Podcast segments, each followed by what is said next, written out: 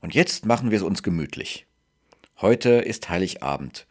Überall im Land kommen die Menschen zusammen, versammeln sich in ihren Familien, es wird warm in den Häusern, helle Lichter brennen, wir sitzen zusammen beim weihnachtlichen Festessen. Die einen tischen ganz deftig Kartoffelsalat und Würstchen auf, bei den anderen gibt es Fisch oder auch die Weihnachtsgans. Was immer es gibt, es wird gemütlich. Land auf, Land ab läuten die Kirchenglocken.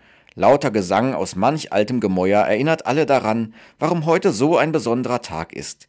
Wir feiern die heilige Nacht, die Botschaft der Engel. Fürchtet euch nicht, euch ist heute der Heiland geboren. Jesus, Gottes Sohn, im Stall von Bethlehem.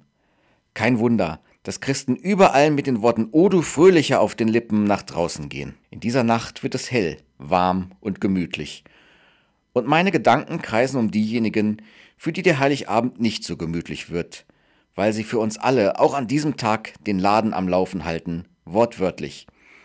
Ich denke an die Kassiererin, die bis zum späten Mittag arbeitet, damit auch die Kurzentschlossenen noch ihr Festessen besorgen können. Ich denke an die Einsatzkräfte aller Couleur, die sich in Bereitschaft halten und auch heute immer wieder ausrücken werden, weil sie Notfälle behandeln müssen, Katastrophen verhindern, weil sie sich die Nacht um die Ohren schlagen, damit es auf unseren Straßen ruhig bleibt.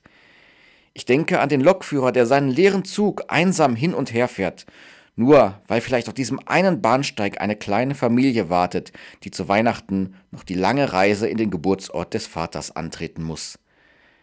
Wenn ich an all diese Leute denke, dann merke ich, was für einen gemütlichen Heiligabend alles nötig ist. Wer sich alles einsetzen muss, etwas von sich selbst hergeben, damit die Mehrheit einen schönen Feiertag hat. Wer alles nicht in der warmen Stube sitzt und diese Nacht der Nächte genießt. Eigentlich sind es gerade diese Leute, die für uns im Einsatz sind, die den Menschen der ersten Weihnacht am nächsten sind. Maria und Josef, die keinen Platz in der Herberge hatten, den Hirten, die ihre Schafe auf dem Feld hüteten und nicht im warmen Bethlehem bei ihren Familien saßen. Bei ihnen begann Weihnachten, zu ihnen kamen die Engel. Weihnachten kommt durch die, die sich für die Allgemeinheit aufopfern. Weihnachten kommt der, der für uns alles gegeben hat. Ich wünsche Ihnen allen, wo immer Sie sind, ein gesegnetes Weihnachtsfest. Kommen Sie sicher nach Hause.